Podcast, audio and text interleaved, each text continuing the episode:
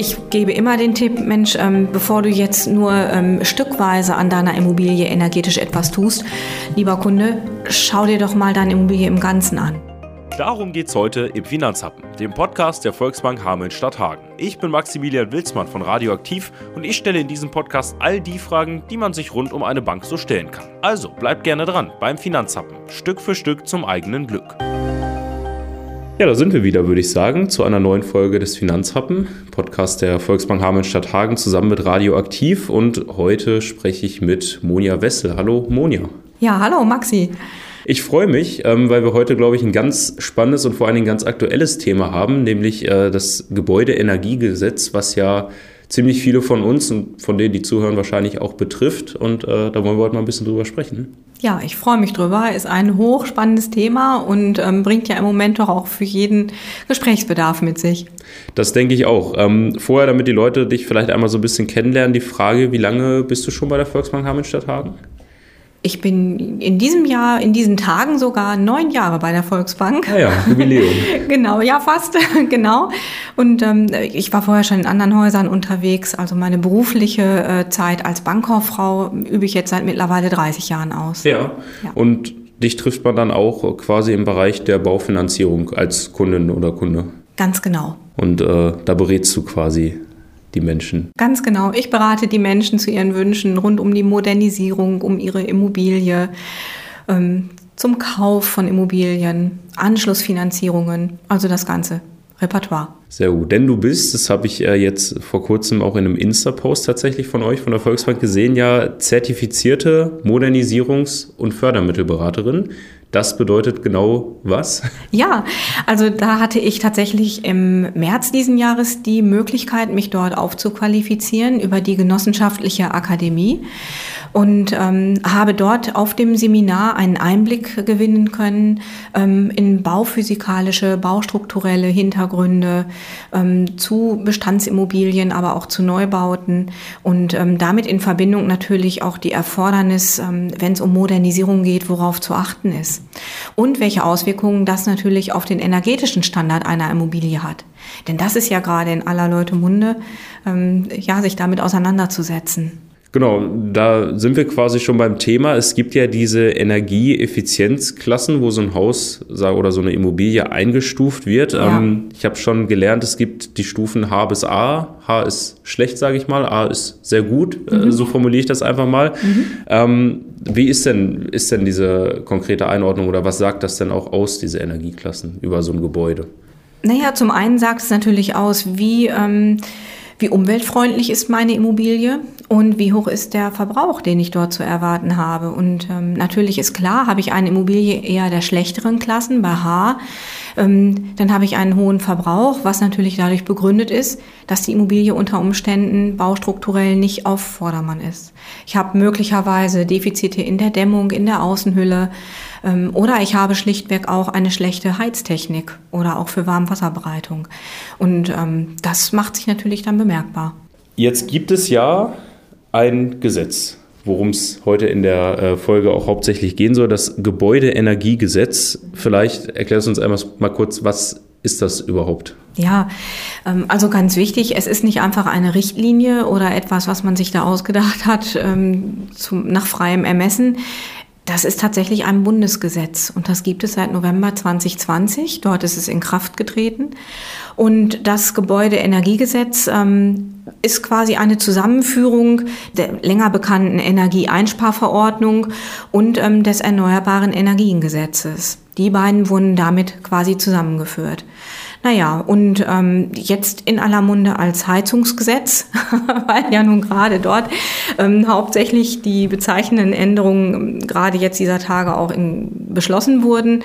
Und ähm, es hat halt seine Berechtigung, da wir halt in Deutschland generell einen hohen Gebäudebestand an eher älteren ähm, Immobilien haben, dadurch eben auch an energetisch schlechteren Immobilien. Und ähm, das Ziel ist ja nun mal letztendlich die CO2-Emissionen zu senken.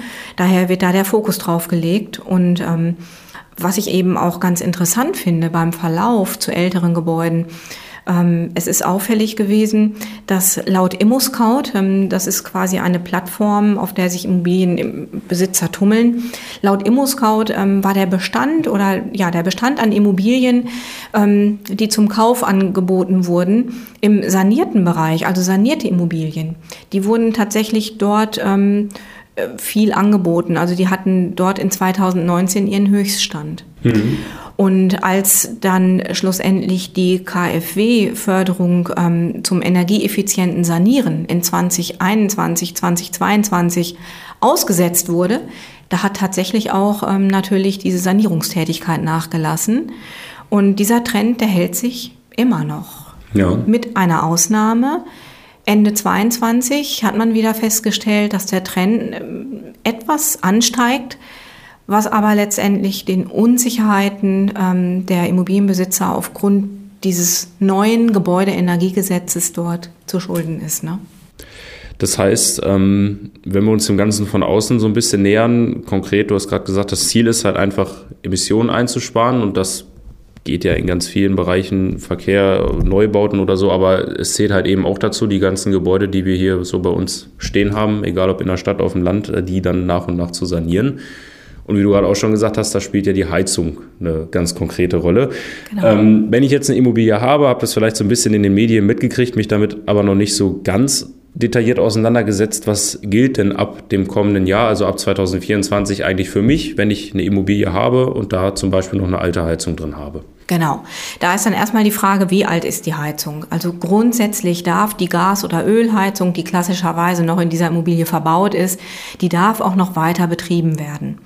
Grundsätzlich gilt natürlich, ähm, dass ähm, die Heizungen, die jetzt erneuert werden in diesem Jahr, die dürfen dann auch noch bis 2044 betrieben werden. Ne? Aber dann ist tatsächlich Schluss. Ab 2045 wird es keine fossilen Brennstoffe mehr geben im Heizungsbereich.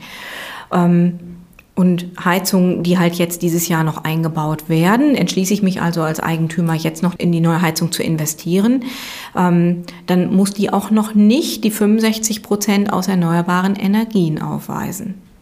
Das ändert sich dann aber ab nächstem Jahr, denn ähm, grundsätzlich gilt dann, neu eingebaute Heizungen ab 2024 müssen 65 Prozent aus erneuerbaren Energien nachweisen. Was so viel heißt, es muss halt eine Wärmepumpe ähm, mit verbaut werden oder eine hybride Lösung gewählt werden zwischen Gasheizung und Solarthermie. Also da hat man dann Möglichkeiten. Und ähm, grundsätzlich gilt eben, für bestimmte Öl- und Gaskessel endet die Betriebsdauer sowieso schon, auch das gilt jetzt schon nach längstens 30 Jahren. Ähm, auch dafür gibt es zwar Ausnahmen, wenn sie schon die neue ähm, Brennwerttechnik haben, aber ähm, grundsätzlich sind alte Heizungen auszutauschen. Das heißt, ich mal jetzt mal kurz den Worst Case auf, wenn meine Heizung im Winter am 10.01.2024 kaputt geht, dann muss ich tatsächlich in dem Fall den sauren Apfel beißen und also sag mal, ich habe eine Gasheizung gehabt mhm. und muss mich dann auch darum kümmern, da nicht eine neue Gasheizung, sondern tatsächlich äh, ja. 65 Prozent beachten. Ganz genau so ist es, richtig. Genau, Ausnahmen gibt es da, wenn in diesem Jahr schon absehbar gewesen ist, dass die Heizung ähm, ausgetauscht werden soll und sie wurde ähm, noch in diesem Frühjahr 23 bestellt und wird halt im nächsten Jahr verbaut, dann gelten für die Heizung auch noch die üblichen Voraussetzungen. Okay. Ja. Dann gibt es ja, ähm, sage ich mal, ja, wahrscheinlich, oder so würde ich es jetzt einschätzen, diese Übergangszeit 24 bis 2026, weil ab 2026 gibt es ja oder soll die kommunale Wärmeplanung in den Städten und Gemeinden stehen, wo mir die Stadt ja, so ist ja glaube ich die Idee, so ein bisschen die Hilfe an die Hand gibt, was geht in dem Bereich, wo, wo deine Immobilie steht, eigentlich, was gibt es da eigentlich für Möglichkeiten an Heizung? So ist es ja, oder? Genau.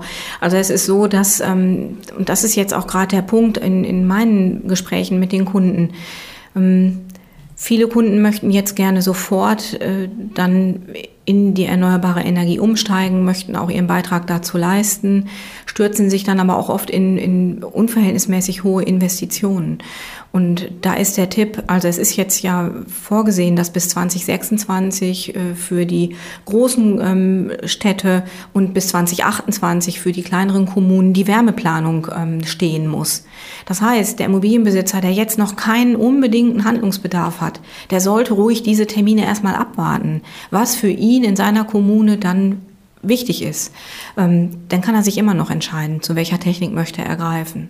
Genau, das heißt, für all diejenigen, die eine Immobilie haben, macht es Sinn, sich damit auseinanderzusetzen. Aber wenn ich jetzt, sage ich mal, vor 10, 15 Jahren eine neue Heizung eingebaut habe, die ja dann wahrscheinlich auch noch ein paar Jahre hält, dann kann ich auch äh, die Termine abwarten und dann gucken, was macht überhaupt am meisten Sinn. Unbedingt, bevor man ähm, noch gut funktionierende Ressourcen entsorgt.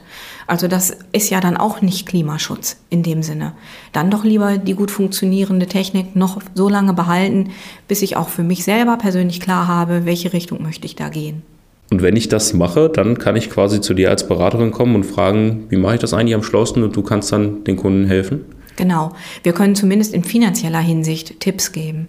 Und ähm, gerade auch zu den Fördermitteln können wir Auskunft geben. Auch da liegen uns jetzt gerade ganz aktuell ähm, die neuen Vergleiche vor. Was hat die alte Förderung ähm, für Vorteile gehabt und wie wird die neue Heizungsförderung ab 2024 aussehen? Auch das ist hochinteressant. Ähm, nicht in jedem Fall ähm, lohnt es sich, noch die alte Förderung jetzt auf Biegen und Brechen dieses Jahr durchzuboxen. Also auch da sind die ähm, Immobilieneigentümer bei größeren Investitionen sicherlich gut beraten, noch die alte Förderung zu nehmen. Aber in Teilen, es ist ein Rechenexempel, dann mal den Vergleich zu stellen, was macht denn die neue Förderung? Mhm. Wenn wir da schon sind beim Thema Förderung, ähm, dann gehen wir da einmal rein. Also es ist ja tatsächlich so, wenn ich meine Heizung tauschen möchte, tauschen muss, dann kann ich mir in jedem Fall eine Förderung vom Staat holen. So ist das, ne? Ganz genau. Es wird für die, ähm, für jeden wird es die Grundförderung geben. Also wir sprechen jetzt ja über die Heizungstechnik an der Stelle erstmal. Mhm. Wenn ich eine Wärmepumpe installiere oder eine Biomasseheizung einbaue oder eben ein Gebäude- und Wärmenetz anschließe, oder das letzte noch mich für Solarthermie entscheide. Dafür gelten diese neuen Förderungen. Also ich bekomme dann eine 30-prozentige Grundförderung Entschließe ich mich schnell, bevor die Wärmeplanung umgesetzt ist, bekomme ich sogar noch 20% Schnelligkeitsbonus. Auch nicht schlecht. Und Haushalte mit eher geringerem Einkommen bis maximal 40.000 Euro, die erhalten auch nochmal eine Förderung von 30% Einkommensbonus. So, und ähm, gedeckelt wird aber das ganze Paket. Wer jetzt aufmerksam zugehört hat und mitgerechnet hat, der kommt auf 80% Zuschuss. Aber da sagt man, wir deckeln das Ganze bei 70 Prozent und dann kommt noch ein großer Unterschied. Bis Ende 2023 gelten Maßnahmen bis maximal 60.000 Euro pro Jahr als förderfähig. Ab 2024 sind das nur noch 30.000 Euro. Mhm. Das heißt, maximal 70 Prozent von 30.000 Euro macht dann um die 21.000 Euro Maximalförderung. Die ich mir theoretisch holen kann, wenn ich meine Heizung austauschen möchte oder vielleicht ja auch muss. Das ist ja dann diese Übergangszeit, die ich vorhin quasi meinte, wenn meine Heizung 2024 kaputt geht, dann genau. kann ich davon profitieren. So sieht's aus. Und wie du gesagt hast, wer schnell ist und schon die Möglichkeit hat, der kann sich da halt eben auch schon drum kümmern und noch ein paar Prozent mehr bekommen quasi. Ganz genau. Genau, dann äh, sprechen wir vielleicht nochmal, ist ja dann auch ganz spannend. Also es ist ja ein Thema, wo ich jetzt vielleicht sage, wenn ich äh, Mieter bin, dann brauche ich mich damit ja erstmal nicht beschäftigen, weil ich habe ja gar keine eigene Heizung. Aber es ist ja schon so, es betrifft ja im Prinzip jeden, weil jeder auch irgendwo wohnt. Also Eigenheimbesitzer müssen sich natürlich darum kümmern, aber auch wenn ich Mieter oder Mieterin bin, betrifft es mich ja wahrscheinlich auch irgendwo, dass es umgestellt wird, oder? Ja, da finde ich, da liegt die Verantwortung definitiv beim Eigentümer und beim Vermieter. Ähm, da kann man nur auch an das Bewusstsein desjenigen appellieren, denn es kann ja nicht sein, dass ein Mieter ähm, mit höherer Miete oder mit höheren Nebenkosten ähm, abgestraft wird, weil die bauliche Struktur einfach ähm, nicht effizient ist. Ich finde, das ist schon ein zweischneidiges Schwert und da sollten auch Vermieter schon das Bewusstsein haben, ähm, ihren Mietern ähm, komfortable Wohnmöglichkeiten zu erschwinglichen Energiepreisen auch zu ermöglichen. Jetzt ist die Frage, die ich mir stelle oder die sich viele wahrscheinlich auch stellen, jetzt ist das ja ein, ein ganz aktuelles Thema, alle sprechen darüber und manche haben ja schon die Befürchtung gehabt, dass sie bis Ende des Jahres quasi ihre Heizung austauschen müssen. Äh, ansonsten kriegen sie kein warmes Zimmer mehr oder so. Das ist ja nicht so. Wie lange habe ich denn eigentlich Zeit? Also jetzt mal angenommen, es ist erstmal noch alles gut und ich habe jetzt vielleicht auch nicht 20.000 Euro auf dem Konto liegen und könnte das mal eben machen. Ähm, wie lange haben die Menschen Zeit, um das, äh, um sich darum zu kümmern, mit dem Thema zu beschäftigen? Gut, also zum einen, wenn das Geld nicht da ist auf dem Konto, dann kümmere ich mich drum. Das ist schon mal gut. genau. Dann gucken wir nach Finanzierungsmöglichkeiten. Ja. Ähm, aber grundsätzlich ist natürlich ab 2045 ist mit fossilen Brennstoffen Schluss. Also bis dahin muss jeder dieses Thema für sich klar haben. Das heißt 20 Jahre ähm, im Prinzip Zeit. Genau, aber ob, ob alte Heizungen tatsächlich noch so lange durchhalten, das bleibt natürlich dann dahingestellt. Also da ist jeder gut bedient, mit seinem Fachunternehmen, äh, mit seinem Heizungsbetrieb immer mal im Kontakt zu bleiben.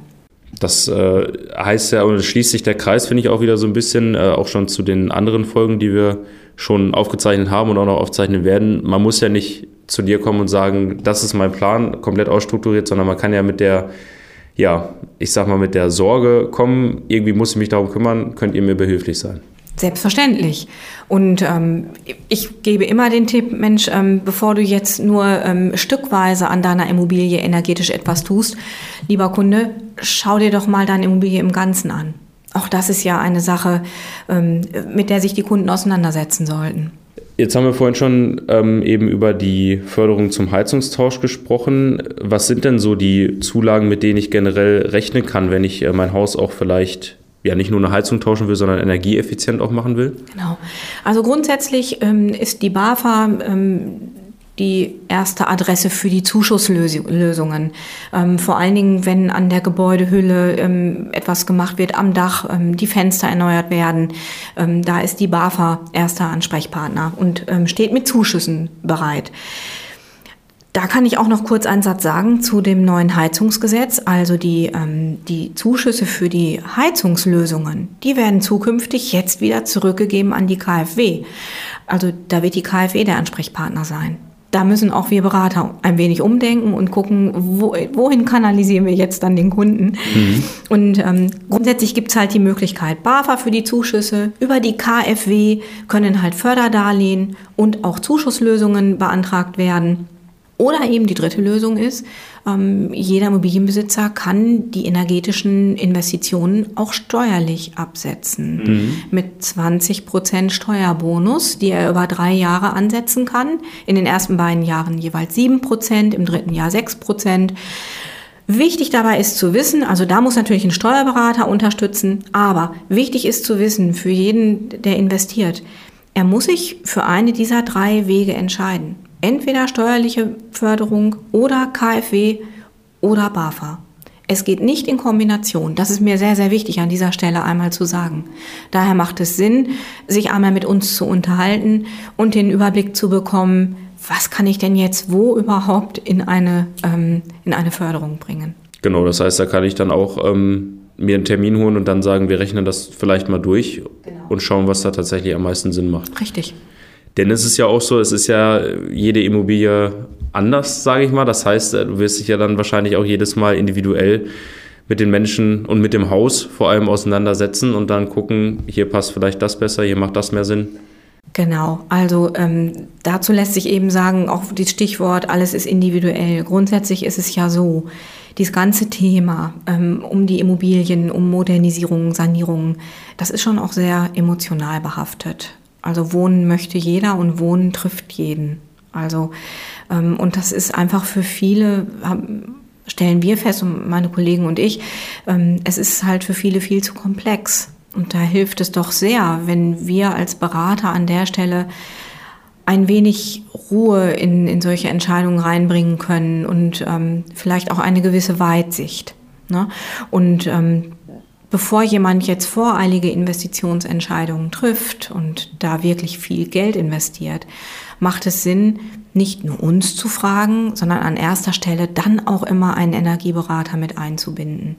Und dann auch die eigene Immobilie, nämlich dieses ganz persönliche Gut, was jeder hat, einmal greifbar zu machen, mit klarer Sicht auch mal in bestimmten Dingen den Finger in die Wunde zu legen und ähm, sich da mal von einem Außenstehenden, von einer neutralen Person ähm, tatsächlich mal einen Überblick geben zu lassen. Denn wer neutral ist, und das ist jeder Energieberater, ähm, der hat immer Standpunktsicherheit, weil er außenstehend ist. Ne? Und da darf man sich ruhig drauf verlassen als Kunde. Und dann kann ich mir überlegen, du hast ja vorhin auch schon gesagt, äh, es empfiehlt dann, sich auch mal die gesamte Immobilie in den Blick zu nehmen und dann gucke ich vielleicht, kann ich mir irgendwie einen Fahrplan bauen, was ich bis wann vielleicht machen muss, was aber wann auch Sinn macht, weil also es ist ja auch so, wenn ich jetzt, sage ich nochmal, den Schritt zurückgehe, vielleicht auch einen Immobilienkauf und eine Immobilie kaufe, wo noch was gemacht werden muss, ähm, dann überlegt ihr euch ja wahrscheinlich auch zusammen mit den Kunden, macht es vielleicht erstmal Sinn, du hast vorhin gesagt, Fenster zum Beispiel austauschen und so, bevor ich dann, also damit kann ich ja auch schon was erreichen und vor allen Dingen Geld sparen, was ich dann vielleicht investieren kann, um die Heizung auszutauschen. Ja, das ist sowieso grundlegend. Also die Reihenfolge ist auch grundlegend, dass wir erstmal das Haus einpacken, erstmal die Gebäudehülle tatsächlich ähm, auf Vordermann bringen. Denn es macht ja keinen Sinn, von vornherein eine hocheffiziente Heizung dort einzubauen für teures Geld, die aber gar nicht effizient arbeiten kann, weil die Gebäudestruktur das im Rest überhaupt nicht hergibt. Also daher, ähm, bevor ich eine überdimensionierte Heizung einbaue, immer erst das Gebäude einpacken. Dach, Außenwände, Fenster. Ne? Sich darum zu kümmern. Und da liefern letztendlich die besten Informationen die Energieberater. Und jeder ähm, Immobilienbesitzer ist, glaube ich, richtig gut beraten, wenn er sich einen individuellen Sanierungsfahrplan erstellen lässt. Den gibt es nicht umsonst. Nein, da muss man auch für ähm, in Leistung treten. Aber ich als Immobilienbesitzer habe dann meine Immobilie greifbar. Ich weiß genau, womit habe ich es hier zu tun. Und jeder individuelle ähm, Sanierungsfahrplan hilft ja auch, energetische Lücken zu schließen und ähm, wird anhand eines sogenannten Fünf-Stufen-Planes, äh, nämlich mit der Auswertung des Daches, ähm, der Qualität der Außenwand, der Qualität der Fenster, der Bodenplatte, Heizung, Lüftung, kommt dann zum Schluss bewertet. Also von daher bin ich da echt gut beraten, als Immobilienbesitzer den Schritt zu gehen. Das ist vielleicht noch so einen kurzen, so einen kleinen Richtwert, was so ein Sanierungsfahrplan, wenn ich den ausarbeiten lasse, äh, worauf ich mich da einstellen muss an Kosten? Mhm. Also ähm, zwischen 300 und 1500 Euro kann das kosten, aber auch das bezuschusst die BAFA. Man kann also die Erstellung eines äh, Sanierungsfahrplanes ähm, kann man bezuschussen lassen und es gibt dann auch ähm, bei den Zuschüssen der BAFA immer noch mal ein kleines Add-on. Hast du dir einen individuellen Sanierungsfahrplan erstellen lassen, lieber Kunde, bekommst du noch mal einen zusätzlichen Bonus. Also es ist immer, ähm, das ist auch sehr individuell, je nach Größe der Immobilie. Ne? Das heißt, was wir aus der Folge mitnehmen können, egal ob ich mir jetzt ein Haus kaufe, was ich dann vielleicht noch sanieren muss, oder ob ich schon ein Haus besitze und äh, mich langsam mal damit beschäftigen muss, das auf Vordermann zu bringen, kann man sich bei dir, bei euch melden. So ist es, genau. Sehr gut. Dann vielen Dank, Monja. Ich danke auch, Maxi. Ähm, es hat Spaß gemacht und ich hoffe vor allen Dingen, also mir ist das ganze Thema Gebäudeenergiegesetz und Heizungsgesetz und so ein bisschen klarer geworden. Ich hoffe den Leuten, die zugehört haben, auch. Und ansonsten würde ich sagen, meldet euch mit Fragen bei der Volksbank Hameln-Stadthagen. Genau. Dann vielen Dank fürs Zuhören und äh, bis zum nächsten Mal. Der Finanzhappen ist ein Podcast der Volksbank Hameln-Stadthagen. In diesem Podcast sprechen wir regelmäßig über aktuelle Finanzthemen, die im Geschäftsfeld der Volksbank liegen. Produziert wird der Podcast von Radio Aktiv. Neue Folgen vom Finanzhappen gibt's regelmäßig auf allen bekannten Podcast-Plattformen. Außerdem könnt ihr gerne die Website der Volksbank unter volksbank-hameln-stadthagen.de besuchen.